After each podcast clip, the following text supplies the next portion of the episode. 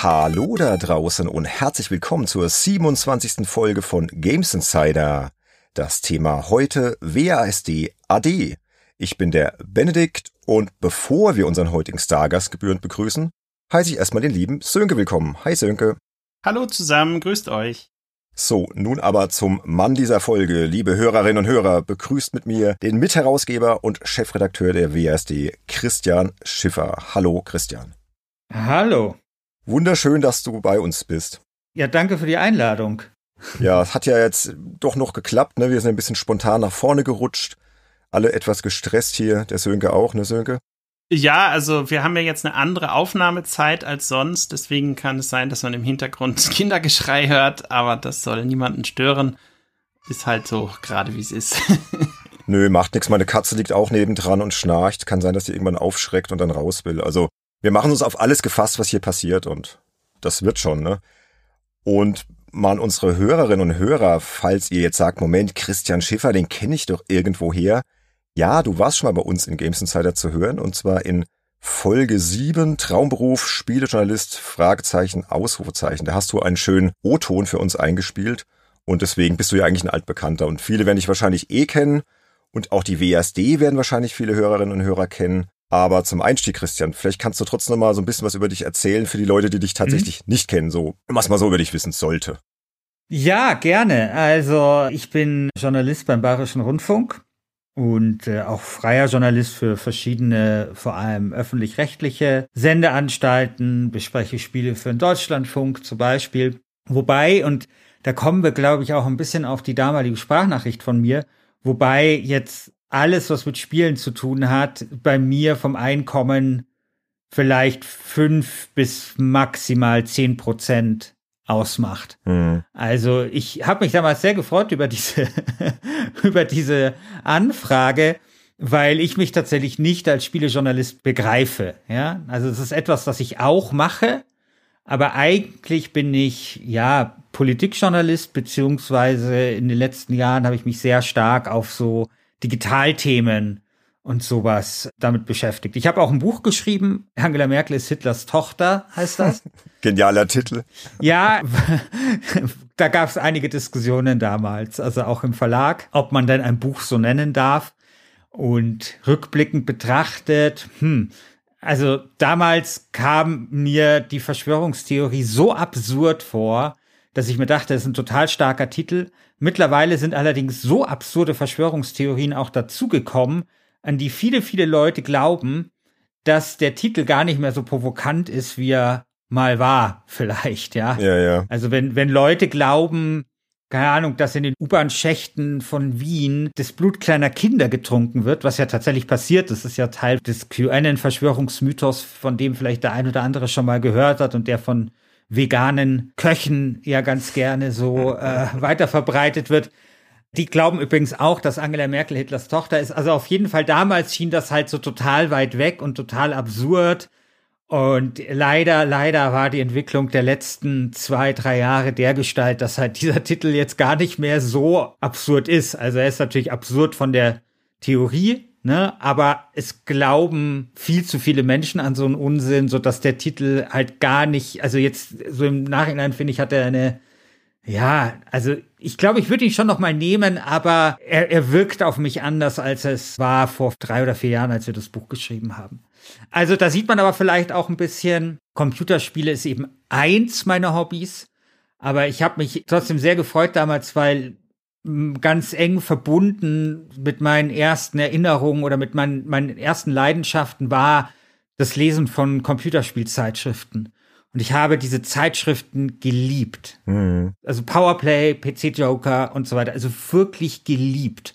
Und für mich waren diese Redakteure dort und Redakteurinnen das, was halt für heute so für so einen 13-Jährigen halt so YouTuber sind oder so. Also es waren halt für mich so richtige Stars. Und als dann diese Anfrage kam von euch, da dachte ich mir dann schon so ein bisschen so, ach, das müsstest du mal deinem 14-jährigen Ich erzählen, wenn du jetzt gefragt wirst, wie, wie eigentlich du dich als Spielejournalist fühlst, ne? Als der ich mich zwar nicht begreife, aber trotzdem hat mich diese Anfrage damals sehr gefreut. Ja, aber es ist ja ein kleiner Teil deines Schaffens, auch wenn es jetzt vielleicht nur zehn Prozent sind. Und du bist ja begeisterter Spieler. Aber kommen wir später noch drauf, weil wir wollen dich am Ende der Folge noch ein bisschen besser kennenlernen, haben da noch so ein kleines Spiel vorbereitet, gell, Sönke? Das ist immer sehr lustig. Ja. da freuen wir uns auch schon immer drauf. Aber wir wollen ja erstmal so ein bisschen über die WASD sprechen. Du hattest ja im Vorfeld der Folge gesagt, dass die letzte oder vorerst letzte Ausgabe, die Ausgabe 18 wahrscheinlich im Juli erscheint. Und über all das wollen wir jetzt gleich mal sprechen. Und ich habe ja auch noch eine WASD liegen.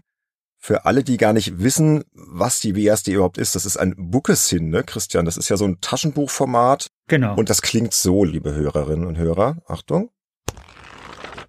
Ich hoffe, man hat's gehört. Noch einmal, Achtung. Also ich habe hier die Ausgabe 4 liegen, Level Up, die Zukunft der Gameskultur. Und da habe ich ganz zufällig auch was zu beigesteuert. Da ging es irgendwie über gescheiterte Zukunftsvisionen, mhm. zum Beispiel Laserdisc, was war noch so, frühe Virtual Reality Versuche, Second Life und so mhm. Geschichten. Und das hatte jede Menge Spaß gemacht. Und kurzum, wir müssen mal über die WSD sprechen. Aber Christian, vielleicht könntest du am Anfang auch noch mal für alle Leute, die gar nicht wissen, was ist denn die WSD, so erklären, was ist das für ein Magazin und was unterscheidet es eben von diesen typischen Spielezeitschriften wie GameStar, PC Games und so weiter. Und ganz wichtig, wie bist du auf diesen Namen gekommen? Boah, wie ich auf den Namen gekommen bin, das weiß ich gar nicht mehr, ehrlich gesagt. Das war, glaube ich, einfach so eine Eingebung. Und war halt natürlich gut, weil WASD ist halt cool. Da weiß halt sofort jeder Gamer, um was es geht. Funktioniert international. Ähm, ist halt etwas, was sich natürlich auch typografisch schön darstellen lässt. Also den Namen WASD habe ich tatsächlich immer sehr gemocht. Ich fand es übrigens sehr erstaunlich, dass tatsächlich so einige Leute doch auch nicht wissen, was WASD heißt. Also ich weiß so, als ich das gegründet habe, hat mich mal ein hoher, wie soll man das sagen, Computerspiellobbyist angerufen und mich gefragt, was das heißt und so. Also sowas ist dann schon passiert. Es ist, wie du richtig gesagt hast, ein Bookesin. Und was ist ein Bookesin? Ein Bookesin ist eine Mischung aus Buch und Magazin.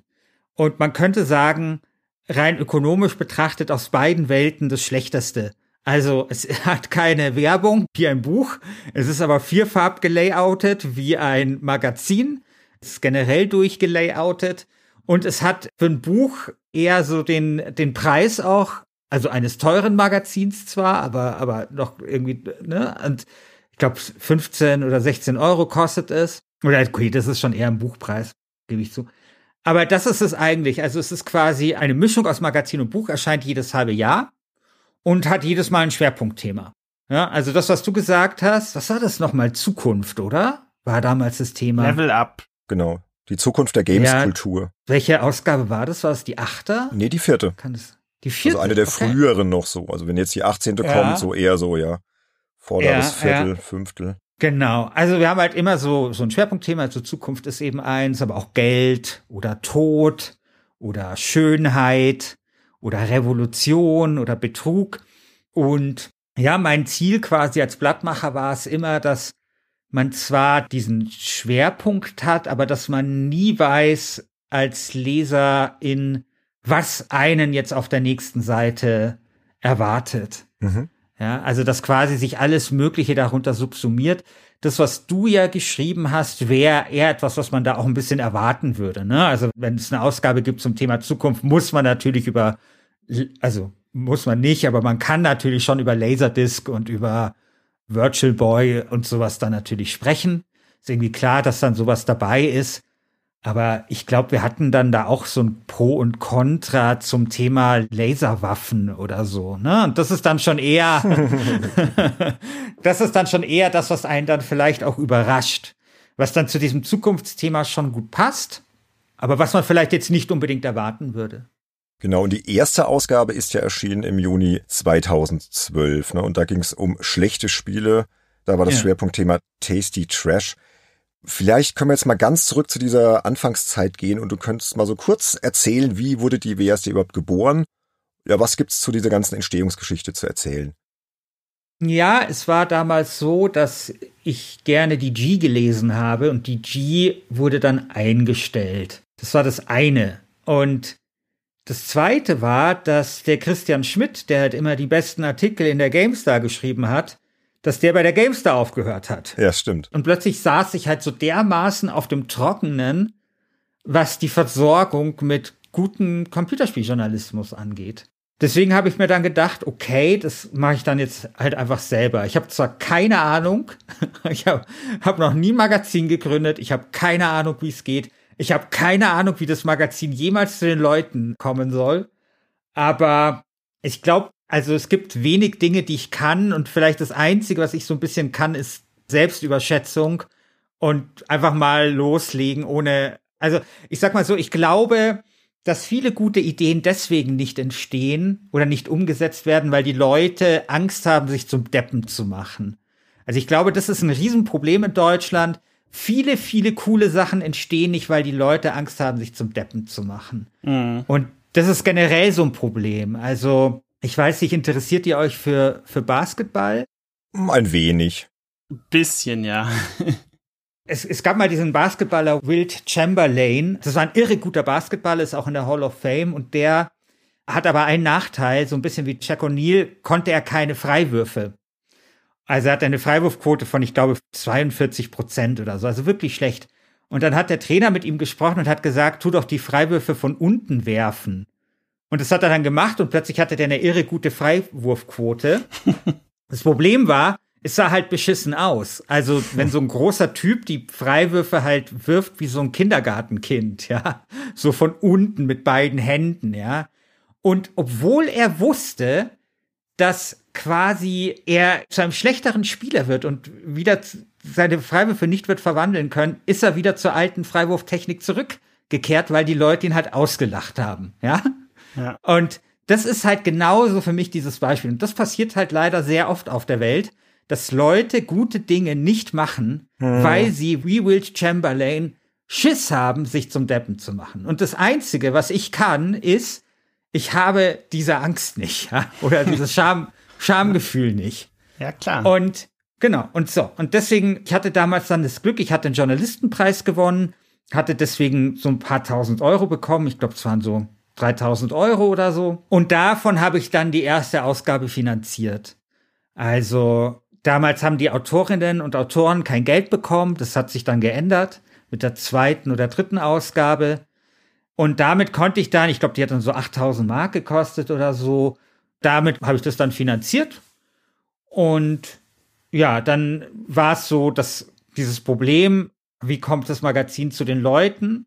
Du hast halt das Problem, dadurch, dass es eben eine Mischung ist aus Buch und Magazin, kannst du nicht einen klassischen Grossisten beauftragen, für Bücher gibt es eine Buchauslieferung, die funktioniert aber auch ganz anders. Also, das war irgendwie sehr schwierig, also gab es halt nur die Alternative, es selbst zu machen. Und dann mhm. habe ich eine, eine, die Ina getroffen, die quasi gesagt hat, okay, sie macht das für mich und ihr wurde dann so eine Palette vorbeigebracht in die in die Wohnung gestellt und da musste sie dann nach zwei Tagen die Wohnung verlassen, weil die ganze Wohnung von diesem Kleber so krass gestunken hat und sie Kopf, Kopfschmerzen von den Chemikalien bekommen hat. Oh Gott. Und dann hat die halt, und dann hat die halt mit ihrer Mutter da diese WSDs eingetütelt und verschickt. Und so wurden halt die ersten tausend verschickt, so, ne? Und ja, so war das. Und später, wir sind dann quasi immer professioneller geworden. Die Ina, die ist dann auch Teilhaberin geworden von dem Verlag und hat dann so ein System entwickelt, wie wir Abos verwalten können. Dann konnten wir Abos abschließen lassen und so weiter. Ne? Mhm. Und ja, aber das war quasi diese, das war diese Anfangsgeschichte. Es war ja auch so, diese erste Ausgabe, hm, sie hat natürlich schon ein warmes Plätzchen in der Kathedrale meines Herzens, ja. Aber es ist jetzt nicht die beste Ausgabe. Ich hatte natürlich auch am Lektorat gespart. Es gab dann super viele Tippfehler und sowas. Unter anderem in der Überschrift, wo Müll, Mülltonen statt Mülltonnen oh. stand. Und, oh, das ja, tut weh, ne, hinterher dann, wenn du es dann siehst. Ja, ja, ja, ja, also das ist völlig, also, naja, und auf jeden Fall, wir haben dann ein paar Jahre später eine Crowdfunding-Aktion gemacht, wo wir quasi die erste, weil die auch ausverkauft war, nochmal gelauncht haben, aber halt ohne Tippfehler.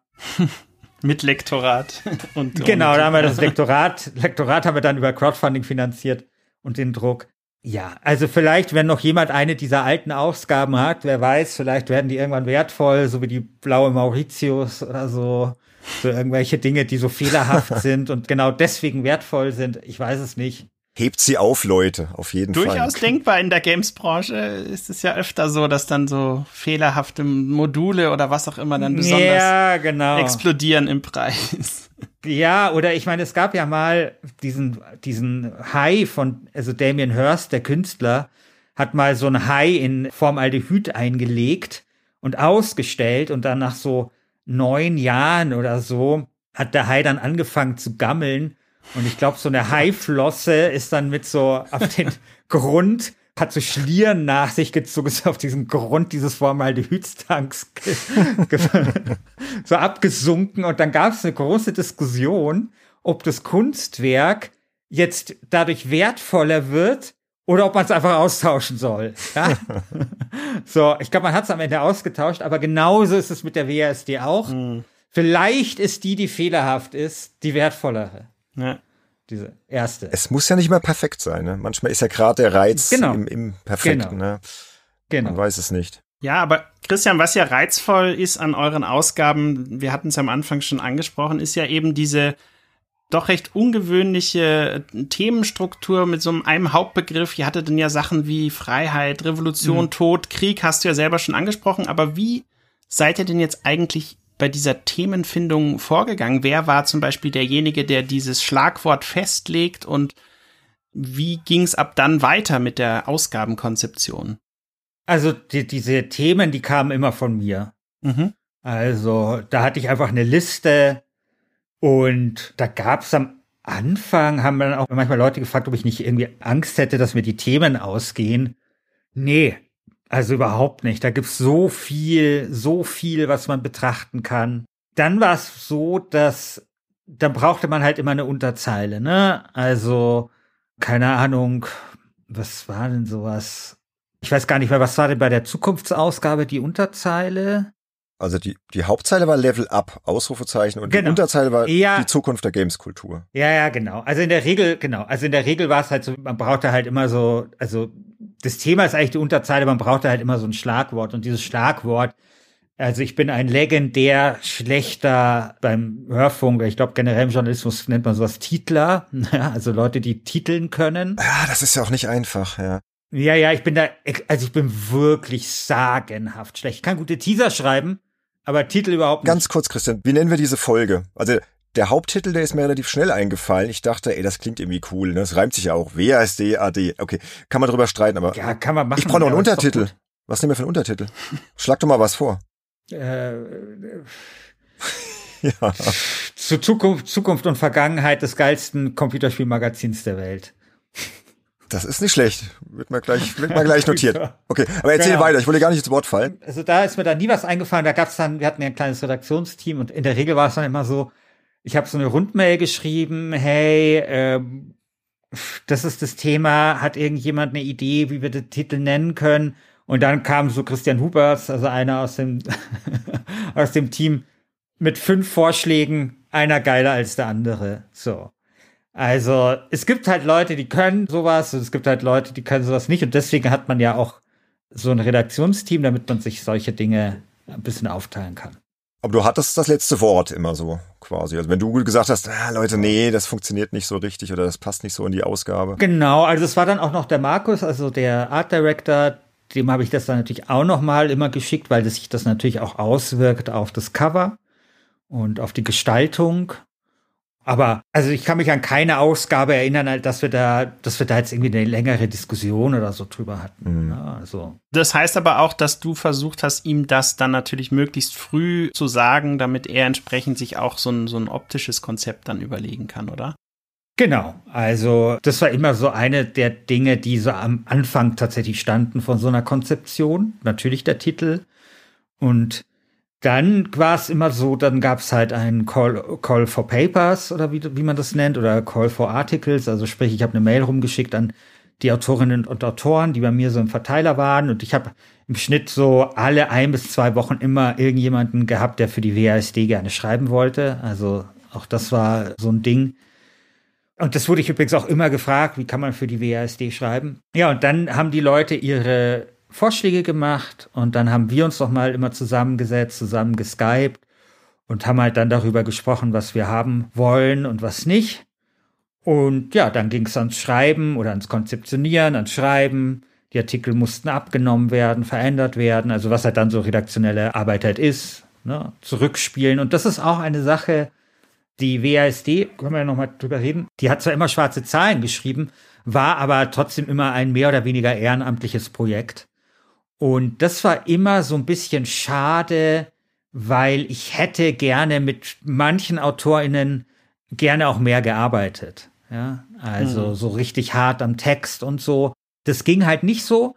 Deswegen mussten wir uns immer, sagen wir mal, auf Autorinnen verlassen, die wir schon einfach hatten und von denen wir wussten, dass sie gut sind. Dann sind vielleicht auch nicht so viele Leute zum Zug gekommen, ja, wo man vielleicht sonst hätte sagen können, okay, wir geben vielleicht der einen oder anderen Person mal eine Chance und auch wenn der Text irgendwie jetzt ein bisschen schief ist, dann setzen wir uns dann noch mal hin und arbeiten einen Tag dran. Das ging halt einfach nie. Ja, aber auch ein bisschen schade, ne? Wenn es wieder am Geld scheitert letztendlich. Ja, genau. Aber ich glaube, das sind halt einfach so Kompromisse, die man dann natürlich machen muss, ne? Also, es ist halt nicht ein Magazin gewesen, wie, keine Ahnung, die CT oder so.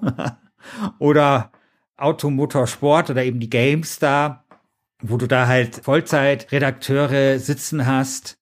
So war es halt nie. Es war halt immer eine Mischung aus sehr Indie, aber mit halt der, mit der größtmöglichen Professionalität in Relation zu dem Geld, was sie zur Verfügung hatten. Aber es ging dir wahrscheinlich auch nie so wirklich um Geld, oder? Also man, du meintest ja, sie mhm. hat dann schon schwarze Zahlen geschrieben, aber es war jetzt wahrscheinlich nie so das Projekt, wo du jetzt gesagt hast, ey, das rockt jetzt total wirtschaftlich und ich lasse jetzt alles stehen und liegen und was soll ich noch beim Bayerischen Rundfunk nee. arbeiten? Nee, das nicht, das nicht, aber ich bin ja schon jemand, der, also ich, ich hätte jetzt keine Lust gehabt, etwas zum Beispiel zu machen, was defizitär oder so ist. Also ich finde schon, dass ja. man irgendwie einen gewissen finanziellen Erfolg und kommerziellen Erfolg muss man anstreben. Und wir hätten natürlich auch die Möglichkeit gehabt, irre viel Geld einzusparen. Ne? Also wir hatten eben dieses Vierfarb-Layout, Voll-Layout. Wir haben Autorinnen bezahlt. Also Mhm. Bei vielen so Indie-Magazinen werden die Autoren nicht bezahlt und die Illustratorinnen und Illustratoren haben wir auch bezahlt.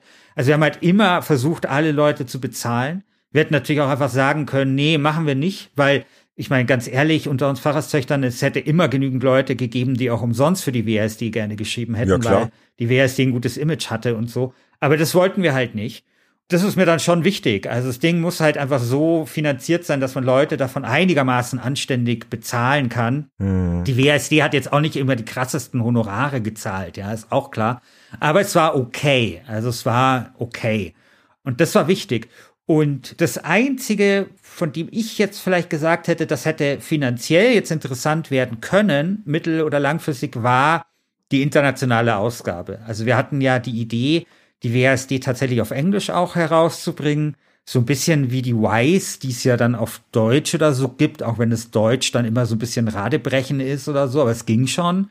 Sowas wollten wir umgekehrt machen und dazu haben wir eine Crowdfunding-Kampagne gestartet, aber die haben wir halt nicht geschafft.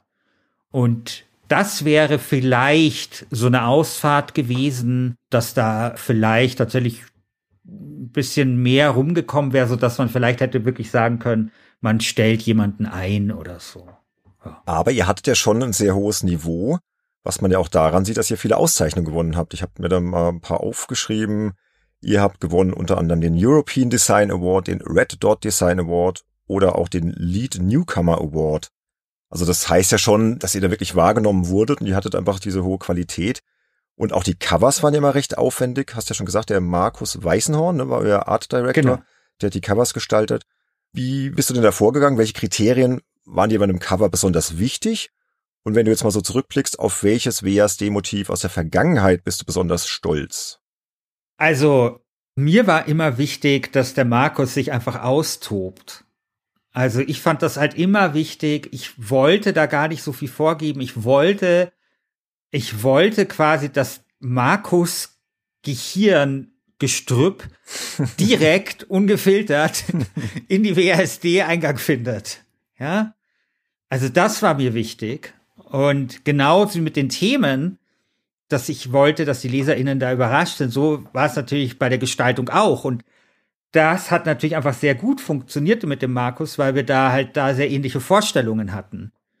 Also der Markus steht schon für eine klare Formsprache und für so eine Klarheit, aber der Markus kann ja auch irgendwie einen Tag lang über, keine Ahnung, jetzt Spaltenbreiten oder sowas was erzählen.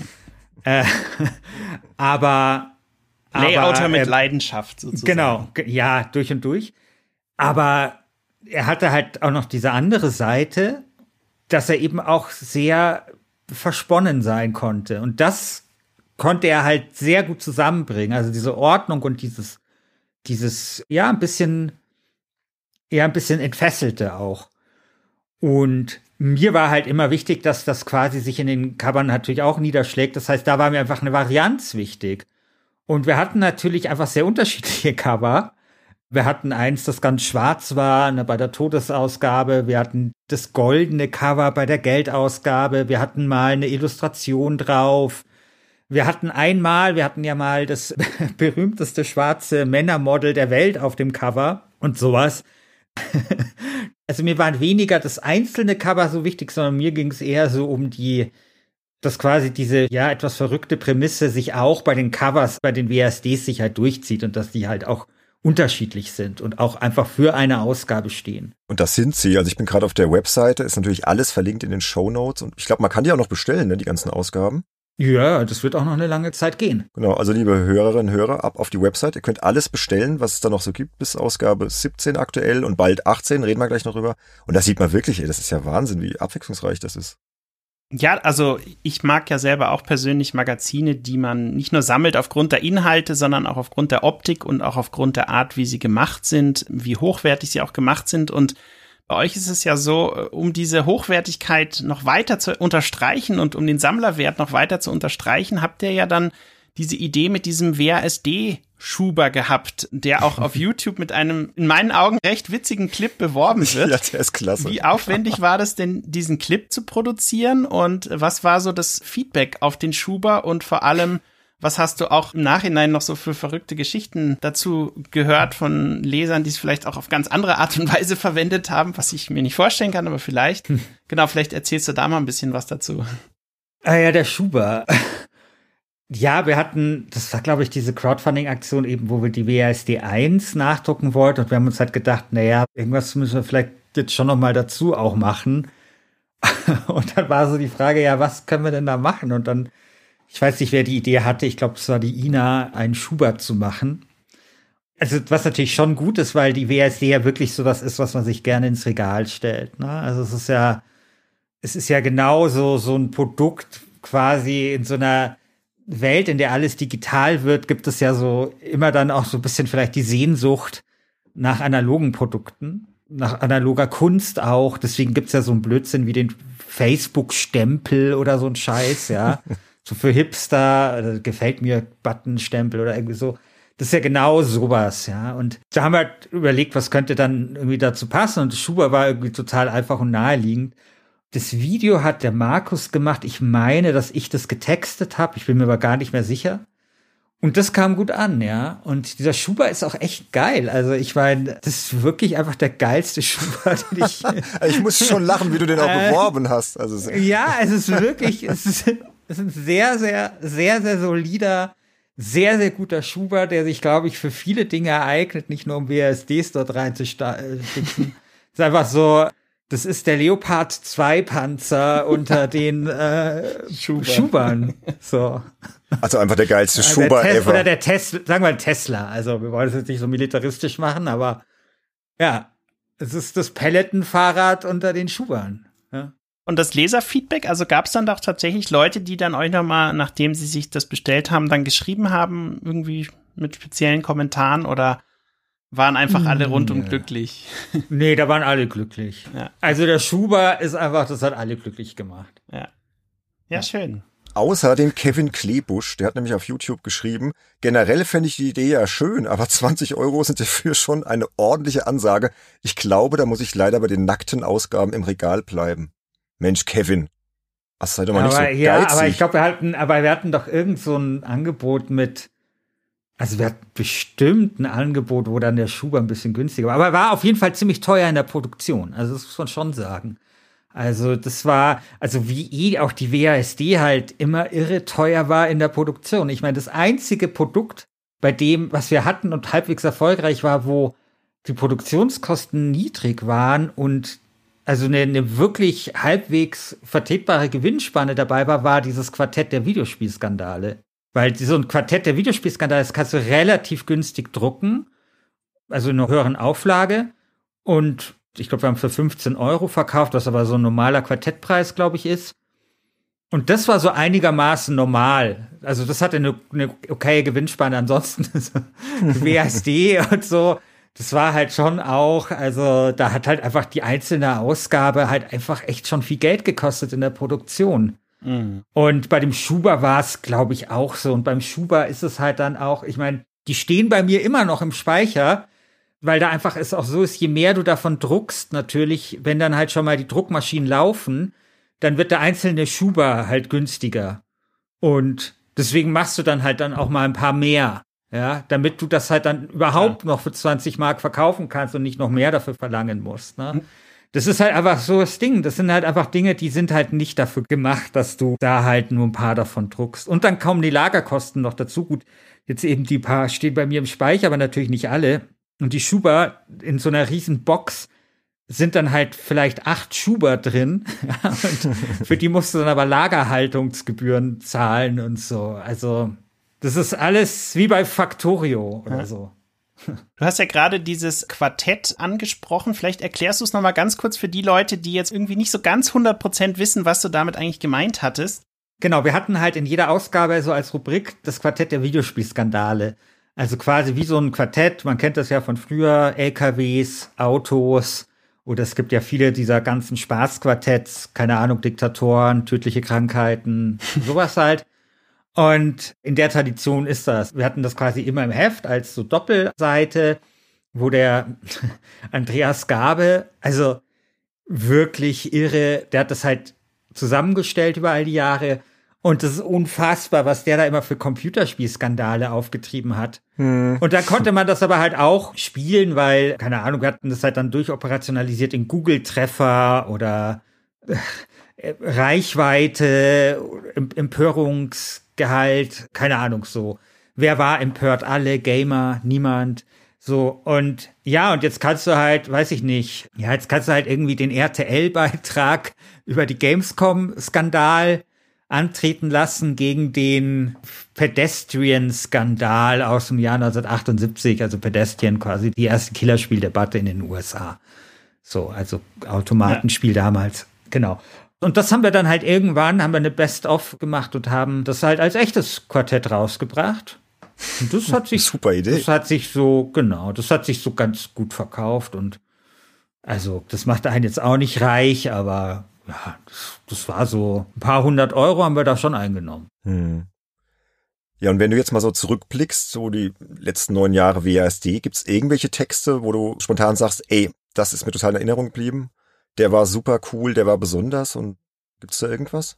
Ja, also ich fand einen sehr gut von, von dem Rainer Siegel, der über Daisy geschrieben hat, das irgendwie spielt in so einer Grenzregion, aus der seine Familie vertrieben worden ist.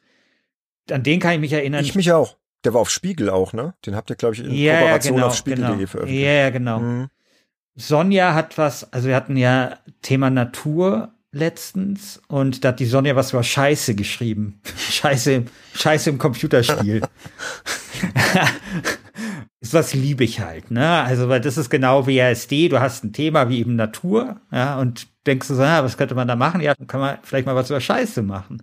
Scheiße im Computerspiel. Ich meine, es gibt Scheiße im Computerspiel, aber es hat noch nie jemand was drüber geschrieben, ja. So. Und ja, also das ist zum Beispiel ein Text, den ich äh, sehr mochte. Dann, ja, also schon auch Texte von mir selbst. Also bei der Todesausgabe habe ich ja damals diesen Dimitri besucht, also einen jungen Mann, also ich glaube 22 war der, der aber einen Hirntumor hatte, begeisterter Computerspieler und äh, ich bin damals zu ihm hingefahren und habe dann einen Text über ihn geschrieben anhand seiner Top 10 Lieblingsspiele. Und der ist auch wenig später verstorben. Ja, also das ist natürlich was, was mir sehr im Gedächtnis geblieben mhm. ist. Dann das Interview natürlich mit Puppy's Love Day, mit dem erfolgreichsten schwarzen Männermodel, wo wir einfach mal so einen kleinen Coup gelandet haben zum Thema Schönheit.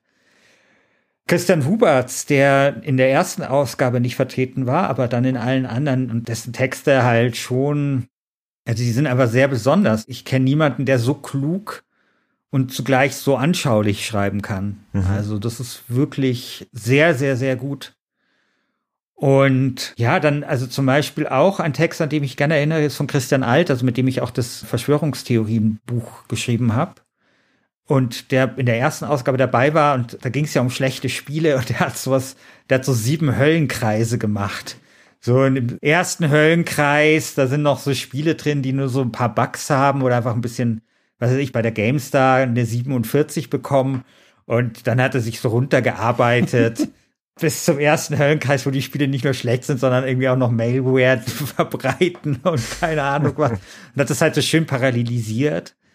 Ja, und das sind so Dinge. Toll fand ich auch immer die, die, wir hatten immer so Statistik, Grafik, Infoporn hieß das Element, wo dann der Eugen so absurde Infografiken erstellt hat zu irgendwelchen Details eben aus Spielen und, und so. Und ja, das sind schon Sachen, die habe ich sehr gemocht. Und erinnere mich, wenn ich jetzt auch so drüber rede, sehr gerne zurück.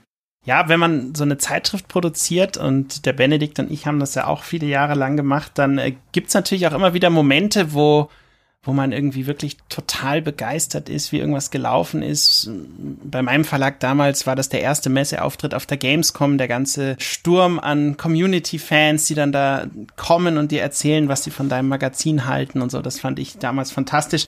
Du hast ja sowas bestimmt auch in dieser Zeit erlebt, aber vielleicht auch nicht nur Höhepunkte, sondern vielleicht auch den ein oder anderen richtigen krassen Rückschlag, der euch irgendwie wirklich in der Produktion total viele Tage Zeit gekostet hat. Hast du da so Anekdoten, über die du in dem Bereich Höhepunkte und Tiefschläge noch sprechen kannst, die du hier mal verraten ja. möchtest? Ja, die gibt es natürlich, aber ich glaube, das sind keine so spektakulären Anekdoten. Na, ne? also ich meine, es war natürlich für uns immer extrem schwierig mit, oh, jetzt gab es einen Fehldruck oder oh, beim Einziehen der, der Abos ist jetzt irgendwas schiefgelaufen. Ich weiß, dass die ersten Ausgaben super stressig waren, auch für mich so persönlich damals. Da kann ich mich noch gut dran erinnern. Und natürlich die gescheiterte Crowdfunding-Aktion. Das war etwas, was natürlich uns sehr stark zurückgeworfen hat und sehr stark belastet hat. Ja, aber ansonsten eigentlich, eigentlich gab es da, also es gab diese Momente, aber sie eignen sich nicht irgendwie als, als Anekdote. Also mhm. es gibt leider nichts, wo ich sage, hm, da erinnere ich mich jetzt krass. Ja. Krass zurück. Es gab ja auch keine typische Redaktion, ne? Ihr saßt ja nicht alle zusammen nee, in einem nee, Raum genau. und wie jetzt nee, früher genau. Sönke bei der Videogames oder ich bei der Fun Generation oder so. Nee, nee, das, das überhaupt nicht. Also hm. tatsächlich war so eins der furchtbarsten Erlebnisse, was ich hatte, eine dieser Preisverleihungen, weil, also dieser Red Dot Award, Boah, das hat halt vier Stunden gedauert und da wird ja jede Shampooflasche ausge ausgezeichnet. Und das habe ich als wirklich grauenhaft in Erinnerung. Aber ja, so ist das halt vielleicht auch. Dafür haben wir dann einen Preis gewonnen. Das nimmt man dann in Kauf. Gab es keinen Alkohol? Nee, den gab es erst danach. Dagegen war dieser andere. Also ich kann nur empfehlen, wenn ihr Designpreise gewinnt, dann gewinnt nicht den Red Dot Award, sondern gewinnt diesen anderen, diesen, diesen Design, International Design Award, weil bei dem war es so, das war dann in der BMW-Welt und da konntest du dem zwar beiwohnen, dieser Verleihung, aber du konntest auch einfach durch die BMW-Welt gehen und dir halt von so Menschen, die halt alkoholische Getränke auf ihren Tabletten hin und her getragen haben, einfach so eins runternehmen und dann einfach mal ihren schönen Abend machen. ja. Und das, das habe ich da sehr ausgiebig getan. Und das war sehr gut, aber das ging halt bei diesem Red Dot Award nicht. Da war man halt wirklich so eingesperrt. Und oh Gott, mm. der musste sich dann so angucken, wer den besten Messestand und so gemacht hat. Und keine Ahnung, so Zeug. Und mit der Crowdfunding-Kampagne, da hast du ja schon angesprochen, da meintest du die Kampagne, wo ihr über Kickstarter versucht habt, Geld für die englische Übersetzung einzutreiben. Ja, genau. Mhm. Ja, genau. Und da war es halt so, also wir hatten zwei erfolgreiche Kickstarter-Kampagnen gemacht Vielleicht hat uns das auch etwas übermütig gemacht. Wir hatten dann bei der internationalen Ausgabe einen etwas höheren, also ich glaube 20.000 Euro wollten wir haben oder so. Und es ist uns nicht gelungen, diese Kampagne in den englischsprachigen Raum hinüber zu buxieren. Also ich habe da ein bisschen überschätzt. Ich dachte halt quasi, unsere LeserInnen, AutorInnen und sowas, die sind so international vernetzt, dass es schon klappen kann, diese Kampagne quasi über den Ozean oder so in den internationalen Bereich zu wuppen. Wir hatten auch, glaube ich, da ein schönes Kampagnenvideo gemacht und das ist uns nicht gelungen. Hm. Vielleicht war auch doch auch das Ziel zu ambitioniert. Ich glaube, wir hatten sogar 30.000 Euro. Ich weiß es nicht mehr. Und da ist es natürlich so, wenn du dann schon am Anfang weit davon entfernt bist, das zu schaffen, dann kommst du natürlich in so eine Spirale hinein, dass du es dann halt nicht mehr schaffst. Ne? Ja.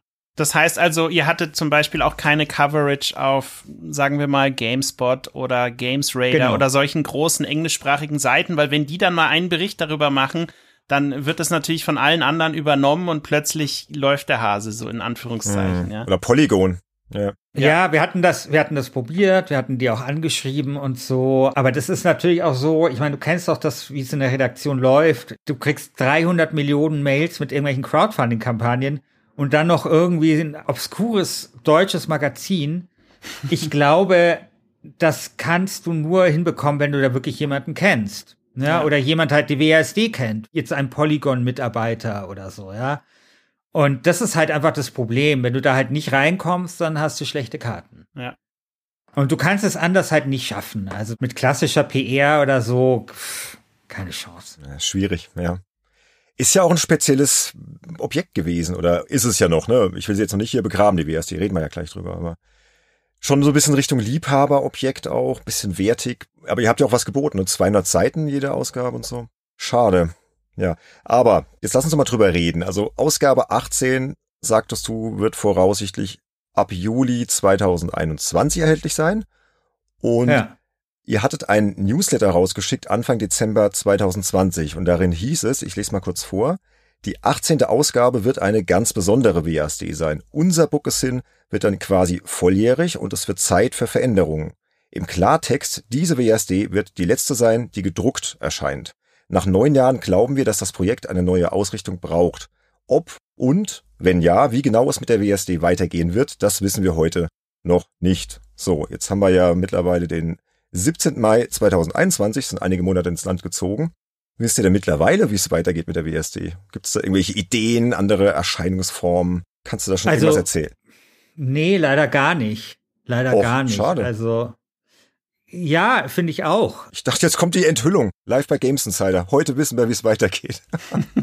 nee, tatsächlich. Also, es wird auf jeden Fall die letzte gedruckte Ausgabe sein. Das hängt einfach daran, dass wir jetzt einfach, wir machen das seit neun Jahren. Ina und Markus haben eine Familie. Ich habe im BR jetzt auch andere Aufgaben als jetzt vor neun Jahren und so. Also auch mein Leben hat sich einfach verändert. Hm. Und ja, dann sagt man halt auch, okay, neun Jahre sind vielleicht in Ordnung einfach. Man muss ja auch sehen, damals ist ja auch die WSD auch deswegen gestartet, weil es ja eben wenig guten Games-Journalismus gab. Und da würde ich ja eher sagen, Mission accomplished, weil es gibt jetzt viel besseren Games-Journalismus, auch in Deutschland. Und da, glaube ich, hat die WSD auch einen Teil dazu beigetragen. Und Computerspiele werden sehr viel ernster genommen und auch dazu hat die WSD ihren Teil dazu beigetragen. Es war ja immer auch was, was man sofort zeigen konnte und wo dann ja auch Leute, also Politikerinnen und sowas fanden es immer mega. Da hat, glaube ich, die WSD einfach Dinge geschaffen und da kann man halt irgendwie stolz drauf sein. Und dann ist irgendwie für mich dann auch so ein bisschen gut. Mhm. Und ich persönlich hätte gesagt, naja, es kann auch gerne jemand anders die WSD machen ist aber so, dass bei Markus und Ina eben aufgrund deren familiärer Situation ist es halt auch so, dass die andere Prioritäten haben und das ist auch völlig in Ordnung. Deswegen ist es halt ein guter Zeitpunkt, glauben wir, einfach die WASD als gedruckte Ausgabe einzustellen. Hm. Ja, aber weil du immer sagst, gedruckt, vielleicht gibt's ja noch andere Möglichkeiten, Webseite, Podcast, YouTube oder irgendwas ganz anderes, wo man jetzt noch gar nicht dran denkt vielleicht. Ja, also ich finde halt, also ich persönlich sag, die Marke WASD ist stark. es wäre schade, wenn sie verschwinden würde.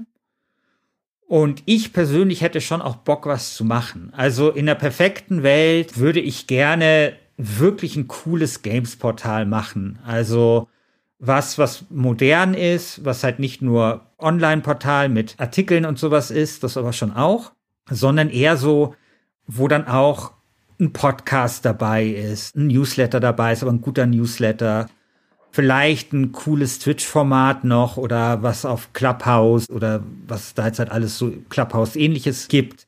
Das fände ich cool. Also sozusagen so ein hochintegriertes, horizontal aufgestelltes Computerspielportal. Das fände ich richtig gut. Das fände ich richtig gut. Also auch so ein bisschen das, was es halt gibt. So mit Superlevel und keine Ahnung, so ein bisschen vielleicht dort auch ein bisschen zusammensuchen. Mhm und da halt irgendwie mit einem coolen Team da was zusammen entwickeln. Das fände ich super. Die Frage ist halt, also Geld dafür gäbe es, glaube ich, um das so ein bisschen anzuschieben. Also ich meine, ich habe auch ein bisschen gespart, so ist es ja nicht. Die Frage ist halt, wer macht das? Wer hat Bock, das mit mir zu machen? So. Und vor allem, wer hat Bock, die ganze Scheiße zu machen, die ich nicht machen will? Ja. So, hier so Geschäftsführerkram. Das so. frage ich mich ja. auch immer. Das ist, das ist das halt. Weil ich weiß, es klingt mhm. jetzt halt irgendwie so total, ich hoffe, das ist jetzt nicht irgendwie total eingebildet oder arrogant, aber wie gesagt, also ich habe Talente und das ist halt einfach ohne Rücksicht auf Verluste irgendwas machen, von dem ich keine Ahnung habe. Aber zu diesen Talenten gehört definitiv nichts, was irgendwas mit Geschäftsführer-Dings zu tun hat. Und das ist auch nichts, was ich jetzt irgendwie noch lernen kann da bin ich auch nicht gewillt, das zu lernen, weil das ist auch nichts, was jetzt mit meinem Beruf einfach, mit dem ich normalerweise mein Geld verdiene, jetzt so viel zu tun hat, ja. Also wenn jetzt irgendwie morgen Leute sagen, hey, weißt du was, ich bin der, was kann man denn, der Hans Eichel, äh, der, der kennt doch irgendwann Hans Eichel, keine Ahnung, ich bin der Eric Schmidt, kennt auch niemand, okay, wurscht. Also ich bin einfach die Büroklammer, die einfach so weiß, wie man so ein Ding führt, ohne dass man gleich mit einem Bein wegen Steuervergehen im Knast sitzt, ja. und dann kommt vielleicht noch einer und sagt, hey, weißt du was, ich bin echt solide darin, eine gute Homepage zu bauen und sowas. Dann würde ich, glaube ich, mich noch mal so an so ein Ruder stellen und versuchen, so ein Dampfschiff in Gang zu bringen. Mhm. Ja, also das, das könnte ich mir dann schon vorstellen. Aber solange das nicht passiert, ja, also ist das für mich keine Option, weil dazu ist es dann doch auch zu sehr, also weißt du, das Projekt hat nicht den Leidensdruck von der WSD damals, ja. Also damals ging es ja wirklich so, hey, ich brauche hier guten Games-Journalismus, es muss sich was ändern in diesem Land und so. Und das ist jetzt halt so ein Projekt, das fände ich super interessant mega spannend, aber es ist jetzt nicht so ein Projekt, wo ich sage, dafür lasse ich alles stehen und liegen, so wie damals. Also damals habe ich dann halt auch mal zwei Monate einfach Urlaub gemacht oder sehr wenig gearbeitet, um zu gucken, wie ich die WASD in Gang bringe und so, ne? Weil, weil damals, ich meine, heute ist ja auch ein bisschen anders. Damals, ich musste ja auch diese ganzen Autorinnen erstmal zusammensammeln und so. Es war alles nicht so einfach. Sowas würde ich zum Beispiel heute nicht machen. Ne? Also das, das hätte schon einen etwas anderen Charakter. Wäre aber nichtsdestotrotz spannend. Also ich glaube auch, dass Deutschland sowas brauchen würde. Also quasi so wie GameStar, nur kleiner, aber dafür gezielter, mit ein bisschen andere Medien bespielend und mit halt so einem etwas anderen Zugang zu Computerspielen. Wobei, das möchte ich eigentlich auch noch mal vielleicht loswerden, ich den Zugang, den die GameStar wählt, total schätze. Ja. Also da wurde ich immer, da wurde ich immer die letzten Jahre, also ich wurde dauernd auf Panels eingeladen und ich rede sehr gerne auf Panels, aber es waren jedes Mal nur irgendwelche Panels über Computerspieljournalismus. Und ich finde kein Thema langweiliger als Computerspieljournalismus. Weil da wurde ich dann halt auch mal so eingeladen als dann so Gegenpol zu dem klassischen Stiftung Warentest-Journalismus. Ja, ja. und ich verstehe das, und ich verstehe das überhaupt nicht, weil, mein Gott, also es gibt halt wie in jedem anderen Gebiet auch unterschiedliche Darstellungsformen und unterschiedliche Formen von Journalismus. Also im, im, im Fußball gibt's halt auch den Kicker, der mit Zahlen hantiert und wo du lesen kannst, wie, weiß ich, der defensive Mittelfeldspieler von Waldhof Mannheim gespielt hat, ja, und welche Note der bekommen hat. Und es gibt natürlich sowas wie elf Freunde. Und keiner käme auf die Idee zu behaupten, diese eine Form von Fußballjournalismus ist jetzt die richtige, ja. Und Bei Computerspieljournalismus hast du das halt aber dauernd. Das stimmt. Ja, das nervt mich auch. Schön, dass du das mal sagst. Es, wirklich. Es ist immer so ein bisschen so, ah ja, es gibt boah, diesen elitären ey. Journalismus, ne, und dann. Ja, und das ist die anspruchsvollen so, Themen und das andere ist ja, dieser also, ja, Produkttest. Und so. Ja, hm. ich finde das so, mein Gott, weil, weißt du, ich interessiere mich schon auch dafür, oder ich lese auch, wenn in der GameStar ein achtseitiger Preview ist zu Civilization-Spiel und da kannst du dann nachlesen, wie gut der Streitwagen ist oder so. Ich meine, das ist voll okay. Und dass die das dann halt so machen, wie sie machen und dass sie halt Spiele testen das ist völlig okay. Und wir machen es halt anders, ja, und das ist irgendwie auch okay. Und ich glaube, genau das wäre eben dieses Portal. Also es wäre halt nicht, es wäre nicht irgendwie dieses, und das ist mir wirklich wichtig, nicht so dieses arrogante Ding, hey, andere machen es falsch, sondern es wäre halt eher so dieses, wir machen es anders und wir bieten halt dazu eine Ergänzung an. Und ihr könnt euch viele, viele Dinge bei der GameStar oder bei anderen, bei 4Players oder sowas holen, ja. Und bei uns kriegt ihr halt wiederum was anderes, ja. Ja, ja. Und wir zeichnen uns halt dann aus durch, also gar nicht jetzt elitär, sondern vielleicht auch humorig, um so ein fürchterliches Wort zu benutzen. Natürlich schon auch ein bisschen, bisschen breiter, dass wir eben Spiele so ein bisschen auch immer so ein bisschen als Prisma begreifen, dass wir da auch ein bisschen andere Dinge erzählen wollen. Und eben halt auch auf die Dinge in Spielen halt achten, auf die andere halt nicht achten, wie zum Beispiel Scheiße in Spielen, ja. Oder halt besondere Zugänge. Und dafür gäbe es in Deutschland Platz. Dafür gäbe es in Deutschland Platz. Und ich glaube auch, dass man da ein gutes Modell machen könnte mit so einer ganz starken Leserinnenbindung, mit eben so Abo-Modellen, dass Leute bestimmte Dinge bekommen, wenn sie Abonnentinnen sind und so weiter und so fort. Ich glaube, da, also so richtig so gedacht, also wirklich so eine Plattform, so ein Portal als wirklich als Community, als Gemeinschaft. Und das würde, glaube ich, funktionieren. Gibt's ja auch schon siehe Gamers Global, was ja wiederum eine ganz andere Zielgruppe hat. Ne? Ist ja dann wieder eher so die Hardcore-Wertungsfetischisten, ja, so.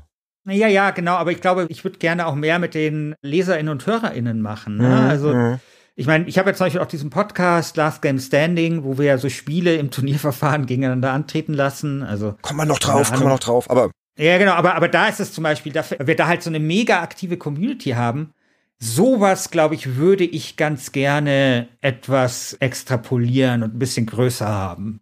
Ne? Klingt sau spannend. Und ich glaube ja auch, wir haben ja über die G schon so ein bisschen gesprochen, so am Rande, dass die vielleicht damals auch genau deshalb gescheitert ist, weil sie immer so ein bisschen, ja, elitär rüberkam, sich so versucht hat, so ein bisschen, vielleicht auch krampfhaft so ein bisschen abzu, ja, von den anderen, so ein bisschen, ja, nee, wir machen ja, das ja. anders und wir sind so ein bisschen cooler und so. Ich habe die gern gelesen, also die sah auch toll aus, aber ich glaube, das war so ein bisschen over the top. Ich glaube, die waren zu früh, die waren ein bisschen mhm. zu früh und sie waren vielleicht auch over the top. Ich meine, das Ding ist ja, was ja viele gar nicht wissen, wie uncool mein Spielegeschmack ist, ja. Und in, in der G, diese Spiele waren mir ja immer viel zu cool. Also ich bin ja jemand, der gerne deutsche Wirtschaftssimulationen spielt, ja. Warum auch nicht? ja, nee, ich finde das geil. Ich habe große Liebe für gewöhnliche Spiele. Mhm, mh. Auch für so, gut, die sind ja schon auch auf ihre Art cool, aber so Paradox oder sowas liebe ich zum Beispiel über alles, ja. Und alles, was mit so Aufbaugeschichten zu tun hat. Und naja, in der G, das war halt dann schon eher so Tony Hawk und so Zeug. Und ja, das ist halt auch nicht so, nicht so meins. Das war halt auch so, so, so Gaming, so ein bisschen als Lifestyle. Und sonst finde ich auch voll legitim. Aber ja, ich bin da eher so vielleicht zwischen GameStar und G angesiedelt, was jetzt so meinen Zugang zu Spielen angeht. Aber bei dem Portal jetzt, ist halt dann, glaube ich, auch noch mal was anderes. Aber bei der G glaube ich wirklich, die waren ein bisschen zu früh dran. Also ich glaube, heute vielleicht würde das funktionieren, aber es würde natürlich nicht funktionieren auf Print, sondern genau auch als Portal. Glaube ich, hätte das eine Chance heute mit so Crowdfunding und solchen Geschichten, weil die hatten schon leidenschaftliche LeserInnen und wenn du denen die Möglichkeit damals hättest geben können, das nochmal mehr zu unterstützen, anstatt jetzt quasi nur für fünf Euro das Heft zu kaufen, dann kann ich mir vorstellen, dass es funktioniert hätte. Ja. Was mich noch abschließend zu dem Heft interessieren würde, wäre, wenn jetzt jemand auf dich zukommt und sagt, pass auf, ich finde das total cool, was ihr da produziert habt in den vergangenen Jahren und ich finde auch eure Idee, das ins Englische rüberzubringen, super und jemand, der dann sagt, okay, er wäre wirklich daran interessiert, diese Übersetzung die ihr ja immer machen wolltet, zu finanzieren. Würdest du dann darauf eingehen oder ist das Thema für dich dann durch? Ach klar, klar. Also das ist ja, also was das Finanzielle angeht, also wie gesagt, wir haben ja immer schwarze Zahlen geschrieben. Wir hatten ein relativ großes Problem und zwar wir hatten keine Anzeige im Heft.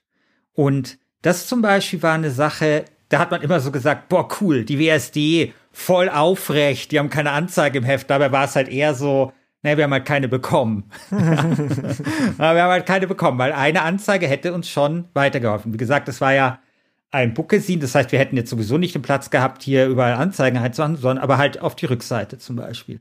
Das heißt, ich habe mich nie gegen sowas jetzt gesträubt, dass Leute uns Geld geben, damit wir ein besseres Produkt machen können.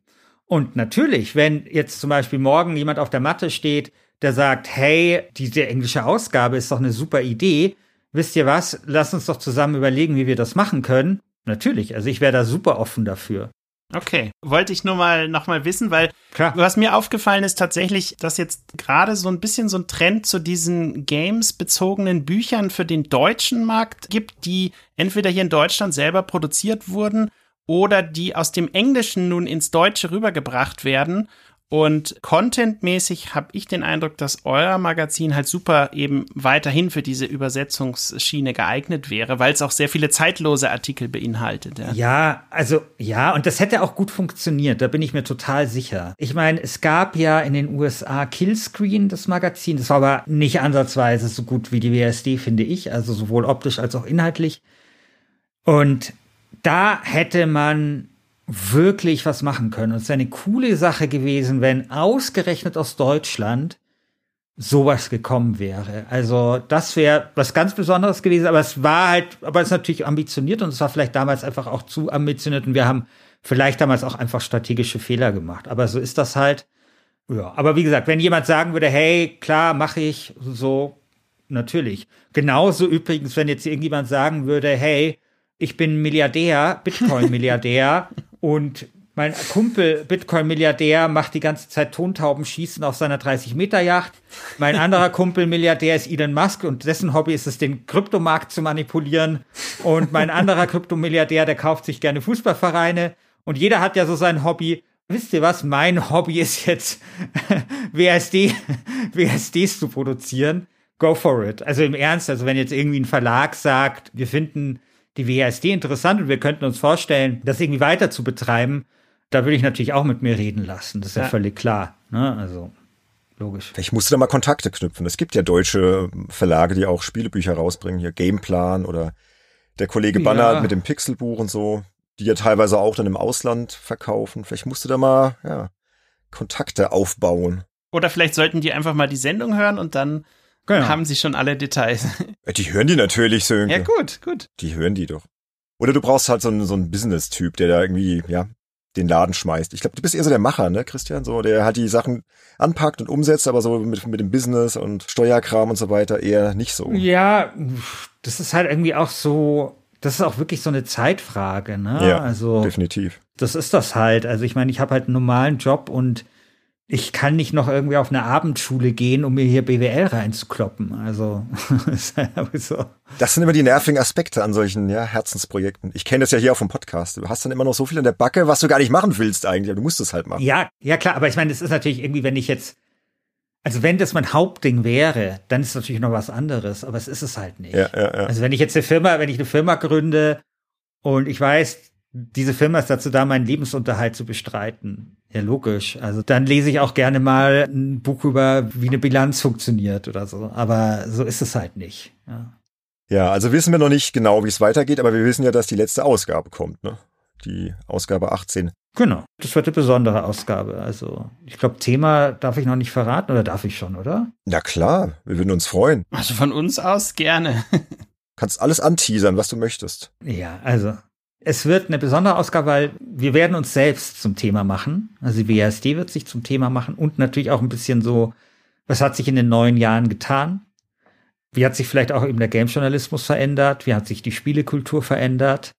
Also es wird quasi so eine, ja, so eine WASD, die so ein bisschen zurückschaut, aber zugleich eben auch in die Zukunft blickt. Klingt gut. Willst du noch mehr verraten oder reicht das jetzt zum Anteasern? Das reicht jetzt. Das reicht. Also mein Untertitel für die Folge ist jetzt übrigens gerade gewachsen. Er wird heißen Vergangenheit und Zukunft des Bookes sind für Gameskultur. Kannst du damit leben? Ja. Ist das okay? Weil ich finde, das passt ja auch ganz gut zu der letzten Ausgabe. Ja. Dann sind wir gespannt und liebe Hörerinnen und Hörer, ihr könnt die Ausgabe natürlich dann auch bestellen, wird alles verlinkt, wie auch diverse andere Sachen rund um die WSD, die ich da noch gefunden habe, auch dieses lustige Video zu dem Schuber und auch noch ein paar andere Links. Schaut euch einfach mal um in den Show Notes, da könnt ihr euch noch ein bisschen informieren. Aber jetzt, Christian, würden wir gerne dich noch ein bisschen kennenlernen. Jetzt mal abseits der WSD. Wir haben so ein Assoziationsspiel vorbereitet. Das machen wir mit jedem Gast hier. Ich würde schon fast sagen, es ist ein bisschen berüchtigt, Sönke, oder? so langsam. Ja. Spricht sich Aber rum. die meisten, also eigentlich alle sind da sehr gut durchgekommen. Kann man da etwas falsch machen? Nein, Nein, Okay. das ist unmöglich. Das geht absolut nicht. Das ist total frei. Du kannst da machen, was du willst. Also es läuft jetzt so ab. Wir haben insgesamt 15 Begriffe vorbereitet. Die werden wir abwechselnd vortragen. Und deine Aufgabe ist es wirklich, möglichst spontan darauf zu antworten. Am besten mit einem Satz, einem knappen Satz oder vielleicht auch einem Wort. Und du denkst am besten gar nicht drüber nach. Also wirklich spontan aus Okay. dem Bauch heraus, was dir einfällt. Wie viele Begriffe sind das? 15. Ah, okay, gut. Und Mhm. vielleicht haben wir auch noch Nachfragen, wollen ich noch ein bisschen kennenlernen, so andere Projekte und genau. Ich würde sagen, wir machen mal einen kleinen Probedurchgang, ja, dass du warm wirst. Ja, Okay, wir fangen einfach an. Also ich sage WASD und du sagst? Buckesin. Genau, perfekt. So, du hast das Prinzip verstanden. Dann können wir jetzt anfangen. Ja, Begriff Nummer eins: Last Game Standing. geil. Okay, gut. Da habe ich jetzt direkt die Nachfrage. Beziehungsweise du hast ja schon angeteasert, Last Game Standing ist dein Spiele-Podcast, machst du mit dem Christian Alt. Vielleicht kannst du nochmal in zwei, drei Sätzen kurz sagen, was ihr da genau macht. Die ursprüngliche Idee ist, dass wir halt Spiele gegeneinander antreten lassen im Turnierverfahren, also wie man das aus der Champions League oder so kennt. Und es geht staffelweise. Wir hatten zum Beispiel letzte Staffel war bestes Strategiespiel. Oder was war denn die letzte Staffel? Weiß ich gar nicht mehr. Also jeden Fall eine Staffel war bestes Strategiespiel und dann machen wir eine Auslosung und dann tritt, was weiß ich, Anno 1800 im Achtelfinale an gegen äh, StarCraft 2 und dann setzt sich halt eins durch und dann gibt's das Viertelfinale, Halbfinale, Finale und so weiter. Wir haben mal, also könnte ich euch ja mal fragen, wir hatten eine Staffel bestes Spielejahr. Was glaubt ihr, hat da gewonnen? Bestes Spielejahr. 96? Hätte ich jetzt auch spontan gesagt. Nee, waren nicht mal nominiert. Ich weiß, war war 96, 96 war nominiert. Nee, es war 98 hat gewonnen gegen 98, Half-Life, 92. Half-Life, natürlich, 98. 98 war alles. Ja, Also, ja, ja, 98. 98 ist auch so ein Jahr, da, da steht sogar ein Wikipedia-Artikel dazu, dass das irgendwie als besonders gutes Jahr gilt. Hm. Also auch wirklich krass. Zelda und Fallout 2 und tausend Sachen. Und genau, gegen 1992 und bestes Strategiespiel? Oh, ich weiß gar nicht mehr. Ich glaube, Civilization 2 hat da gewonnen. Genau, und so machen wir das halt. Also immer in diesem Turniermodus und es gibt dann halt immer sehr witzige Paarungen. Letzte Staffel war beste NPC. wo, wo dann, glaube ich, im Finale war Stan aus Monkey Island gegen den, Claptrap. nee, gegen den Verkäufer in, in Dark Souls. Patches, glaube ich. Ach, der, ja. Ja, ja, genau. Ja, Stan, und, Stan, und, Leute. Genau, und es wird halt, und genau, es wird in meinem Forum abgestimmt, unser, unseren Community-Mitgliedern, welches Spiel quasi gewinnt. Es war eine Woche Zeit und da gibt's dann große Meme-Schlachten und so. Und in diesem Last Game Standing Universum haben wir mittlerweile noch ein paar weitere Formate angedockt. Also es gibt Wer hat den Gürtel? Da ist es so, dass wir jeden Monat die Spiele besprechen, die rausgekommen sind. Und es gibt aber immer einen Titelverteidiger, nämlich den Gürtelträger quasi. Und es treten dann halt immer gegen diesen Gürtelträger alle Spiele an, die halt neu herausgekommen sind. Ja, manchmal verteidigt dann halt das Spiel seinen Titel. Also meisten Titelverteidigungen hatte tatsächlich Disco Elysium. Disco Elysium hat fünfmal hintereinander den Hui. Gürtel verteidigt. Richtig krass. Ist ja auch ein echt gutes Spiel. Und jetzt, also It Takes Two ist der aktuelle Gürtelträger und hat jetzt auch schon zweimal, glaube ich, den Gürtel verteidigt. Das mag der Sönke, gell, Sönke? Super.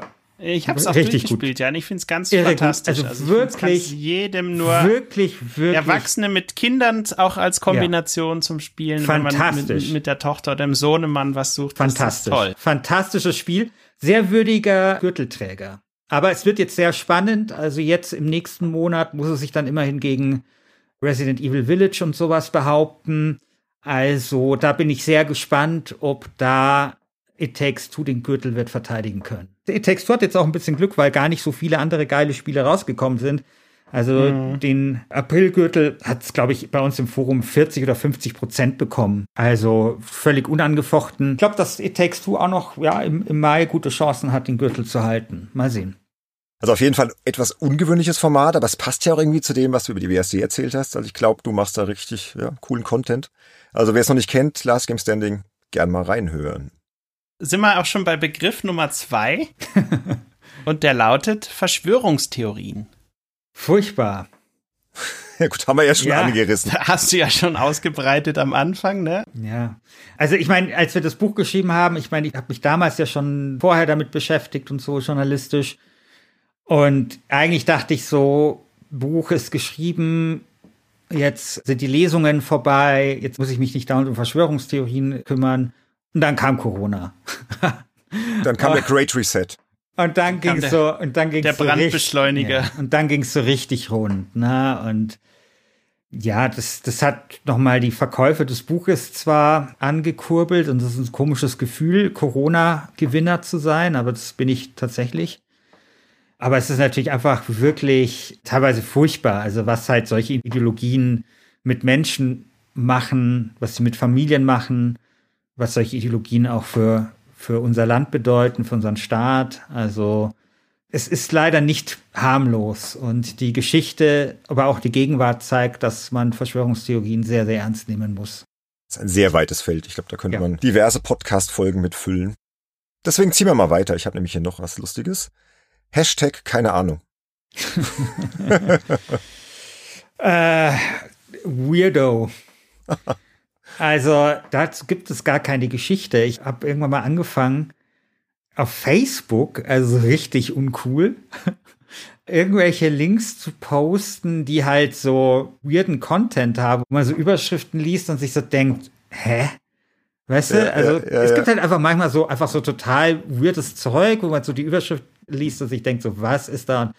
Das habe ich dann einfach mal angefangen zu posten und mit dem Hashtag keine Ahnung, weil man doch manchmal so davor sitzt und sich so denkt so, was ist das? Ja, keine Ahnung. so, aber, es ist immer sehr amüsant. Ich freue mich immer, wenn du irgendwas postest. Ja, genau. Und ich finde es auch geil, das auf Facebook zu machen. Weißt du, so dieses schöne Blue-Collar Social Network, das alle scheiße finden. Da fühle ich mich wohl. Da poste ich meinen Content scheiß auf Twitter, Instagram, TikTok oder so. That's the real shit, ja. Und da kann man, Hashtag keine Ahnung, genießen. Und das Interessante ist auch, dass dieser Hashtag keine Ahnung, also jetzt, jetzt keine beachtliche, aber doch eine kleine Karriere hingelegt hat. Also ich sehe immer wieder mal, dass Leute dann etwas posten und dann Hashtag keine Ahnung dahinter schreiben. Und das finde ich eigentlich ganz geil. Ich habe es auch schon gemacht, muss ich sagen. Ja. Gerade neulich, schau gerade meiner Timeline, da hatte ich so ein Video gesehen von Will Smith, von dem Schauspieler, der irgendwie in der Pandemie extrem zugelegt hat und dann irgendwie seinen ja. Schwabbelbauch so irgendwie so in die Kamera hält und irgendwie ankündigt, dass er jetzt abnehmen will. da saß ich nur so davor so, hä?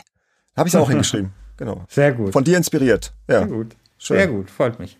Gut, haben wir das geklärt? Ja, der nächste Begriff ist eigentlich ganz einfach. München. Unterschätzte Stadt. Das will ich auch sagen. Unterschätzte ja, ihr seid Stadt. ja auch Münchner.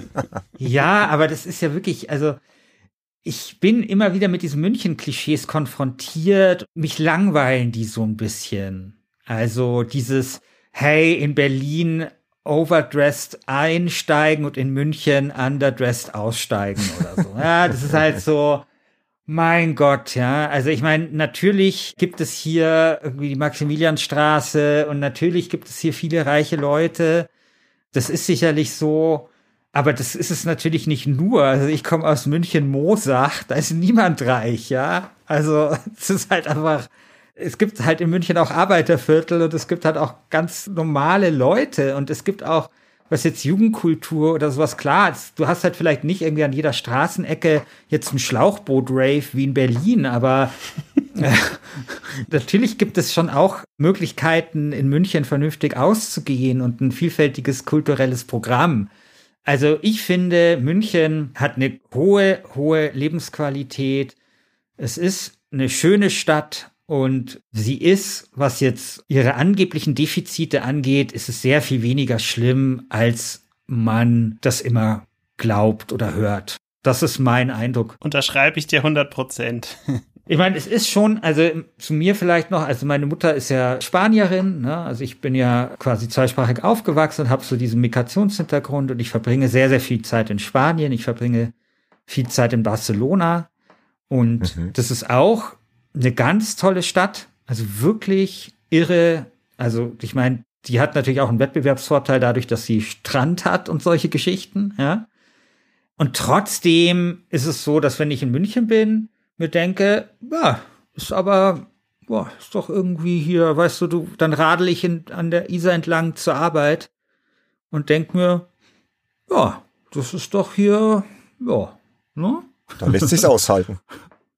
Ja, das Bier ist gut und mein Gott, sind Biergärten gut. Also Biergärten ist ja wirklich, das ist so eine zivilisatorische Errungenschaft. Kommt ja jetzt auch wieder endlich, ne? Ja, dass du kannst ja. da hingehen, du kannst da Brotzeit machen, du kannst dort Schafkopf spielen. Das ist super. Ah, ich krieg richtig Fernweh nach München. Ich bin ja früher auch jeden Monat nach München immer zur GamePro gefahren, hab da meine Videos aufgenommen oder eine Reaktion irgendwas gemacht und ist etwas eingeschlafen, ne? Aber Sönke, das haben wir ja alles noch vor, ne? Wenn es wieder richtig geht und dann ja. komme ich endlich nach München. Gut, von München zum nächsten Begriff, der da irgendwie jetzt gar nicht reinpasst. Killerspiele vorbei, ja, vorbei. also die Killerspieldebatte ist vorbei. Aber ja, zum Glück. Also du spielst natürlich darauf an, dass ich diese Filme gemacht habe fürs ZDF. Richtig. Wo ich die aufgearbeitet habe, die ich auch sehr provokant so genannt habe, Killerspiele. Weil das für mich tatsächlich sowas war, so als Begriff sowas wie Rauschgift oder so. Also weißt du, so wie wenn du sagst, irgendwie du gehst mit deinen Kumpels kiffen und dann sagt man so, ja, wir gehen das Rauschgift nehmen oder so. Also einfach so, so ein altes, völlig, völlig bescheuertes Wort verwenden, um das halt zu ironisieren. Und für genau sowas halte ich halt Killerspiele. Also ich, ich sag halt auch zu Leuten, hast Bock hier auf meine Hunde heute Killerspiele oder so. Oder es gibt ja diesen Song Menschenverachtende Untergrundmusik von Fanny van Dunn, falls den eigentlich jemand kennt. Also sozusagen, ich finde diesen Begriff mittlerweile sehr interessant und irgendwie auch witzig und ich finde, man darf ihn benutzen. Und das habe ich mir nämlich auch damals gedacht, als ich meine Doku-Reihe so benannt habe. Das hat allerdings nicht jeder so gesehen. Wobei dann die Leute, als sie dann die Dokus gesehen haben, alle sehr begeistert waren. Also gerade von den, von den Spielern her. Und ich habe letztens einen Ausschnitt daraus gesucht und habe dann nochmal so die Kommentare angeschaut, die es da bei YouTube und so gibt. Und das freut mich schon sehr. Also, weil das bleibt. Also diese drei Filme über die Killerspieldebatte, das bleibt einfach. Ja. Wird auch verlinkt, ne, liebe Hörerinnen und Hörer. Könnt ihr gerne mal reinschauen. Also wenn ich da noch was finde, bin gerade schon ein bisschen auf YouTube am Schauen, aber doch, da gibt's was. Ja, dann sind wir eigentlich auch schon beim nächsten Begriff und das wären die drei Lieblingsgames von dir. Anstoß 2. Lass mich mal kurz überlegen. Spontan, spontan. Anstoß 2, Stellaris und Ah, Pro Evolution Soccer. Oh, cool. Ja. Meinst du wirklich den ersten Teil von PES oder? Nee, nee. Die genau. Serie so an sich. Ja, die Serie an sich. Die haben einfach, ich, ich zittere jedes Jahr davor, dass sie etwas an diesem Spiel ändern. Weil die haben einfach die perfekte Formel gefunden. Ich weiß nicht, wie die es geschafft haben, aber ich finde, PES fühlt sich viel realistischer an als FIFA. Und ich hab voll Schiss, dass die irgendwann so einen Innovationsanfall bekommen und dann irgendwas ändern und mit ihrem Arsch versehentlich alles einreißen. Die sollen nichts ändern, die sollen nur die Menüs mal bitte neu machen und so. Du greifst vor. Ich wollte dich am Ende der Folge noch was fragen, was mit Fußballspielen zu tun hat. Vielleicht können wir am Ende noch mal ganz kurz drüber quatschen. Hebt dir das vielleicht mal kurz auf zu PES. Aber wir bleiben beim Thema Fußball. Nächster Begriff, FC Bayern. Stern des Südens. Gute Antwort. Du wirst, niemals, du wirst niemals untergehen. Weil wir in guten und in schlechten Zeiten zueinander stehen. Also Bayern-Fan, kein 1860. Nee, Bayern-Fan. Man muss dazu sagen, als ich fußballerisch sozialisiert worden bin, da hat damals 1860 München in der dritten Liga gespielt. Und ich habe einfach von diesem Verein nichts mitbekommen. Also das war einfach so der Verein der Hausmeister oder so. Aber das war, wenn du jetzt halt nicht münchnerische Wurzeln hast, bist du mit dem Verein nicht in Berührung gekommen. Was schade ist, weil 1860 München ist so ein krass interessanter Verein. Also was da alles passiert ist, also es ist wirklich irre. Aber damals eben sozialisiert mit dem FC Bayern. Ich habe damals ein Spiel gesehen, da war ich sieben Bayern gegen Porto. Landesmeisterfinale, Bayern verliert 2-1.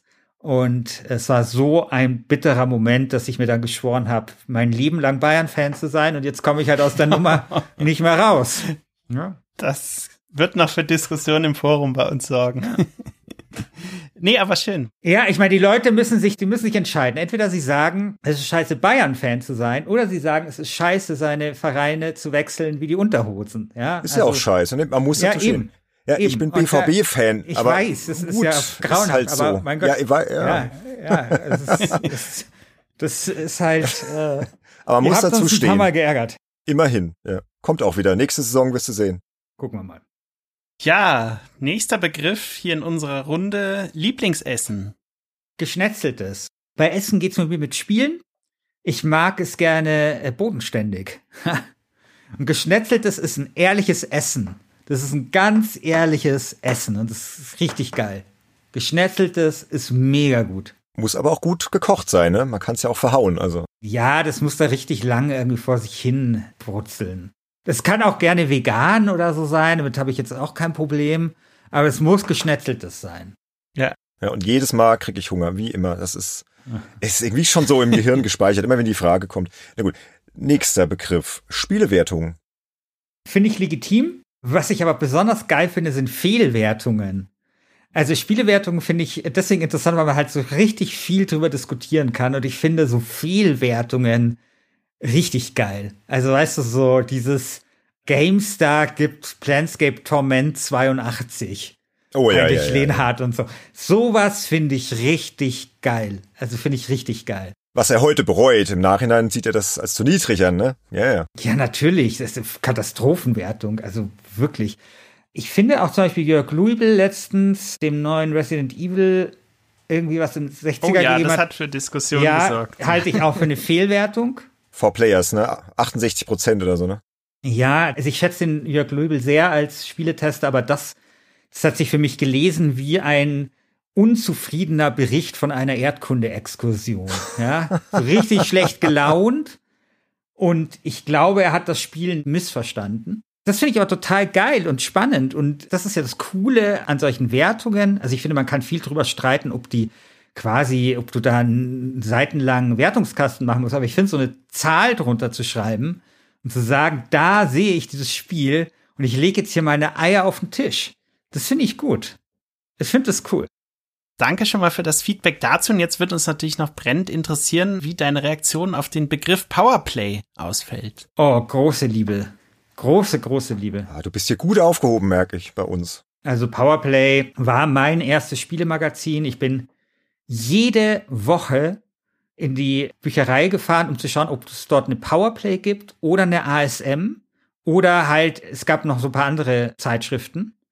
Und dieser Bestand der Spielezeitschrift in der Stadtbücherei, der wurde nicht so richtig gepflegt, deswegen musste ich da dauernd hinfahren, ne? weil du hattest ja auch kein Internet und so. Und wenn du Glück hattest, wurde halt irgendwie eine Powerplay zurückgegeben und dann konntest du eine alte Powerplay oder sowas lesen. Also habe ich wirklich geliebt. Wobei die Spielezeitschrift meiner Jugend war der PC Joker, weil ich hatte einen PC und das ging dann so langsam los, so mit dem PC-Gaming und dass es da eine Zeitschrift gibt, die sich nur dem PC-Spielen widmet. Das war natürlich mega. Das war super gut. Mhm. Powerplay hatte dann immer so super Famicom und sowas noch drin. Ja, ja. Gut, bis sie dann die Videogames gegründet haben und so. Ja. Genau. Aber interessant, dass du dann auch so bisschen, ja, mit Spielewertung kein Problem hast. Weil unsere Erfahrung ist auch mit anderen Journalisten, die jetzt so mit der Powerplay groß geworden sind, so wie wir selbst auch, dass die da relativ relaxed dem gegenüberstehen und Leute, die vielleicht noch ein bisschen jünger sind, ja, auch Kollegen, keine Ahnung, die jetzt vielleicht irgendwie Anfang 30 sind, die sind dann eher so, ja, Wertung braucht keine Sau mehr und das ist nee. doch alles scheiße und lass die doch weg und so. Aber ich glaube, wenn man mit der Powerplay groß geworden ist und so diesen, ja, also diese Vorfreude auf die neue Ausgabe und was haben die denn jetzt dem Spiel gegeben und ja, Ultima also ich 6 finde, und, ah, und, also ich finde, was ich überflüssig finde, sind diese Wertungskästen, vor allem die, wo dann dann nochmal zusammengerechnet wird, um dann auf die Gesamtwertung ja, ja. zu kommen. Also, Fans. was völlig, völliger Quatsch ist. Aber ich finde es voll okay, eine Wertung drunter zu schreiben. Also ich finde es auch voll okay, es nicht zu machen, aber ich finde, da gibt es kein richtig und falsch. Ich persönlich finde es ganz geil. Und ich sehe auch nicht das Problem, weil letztendlich, du tust ja nur das, was du geschrieben hast oder deine Eindrücke nochmal quantifizieren. Und was ist daran verkehrt? Also, Ja, genau. finde ich okay.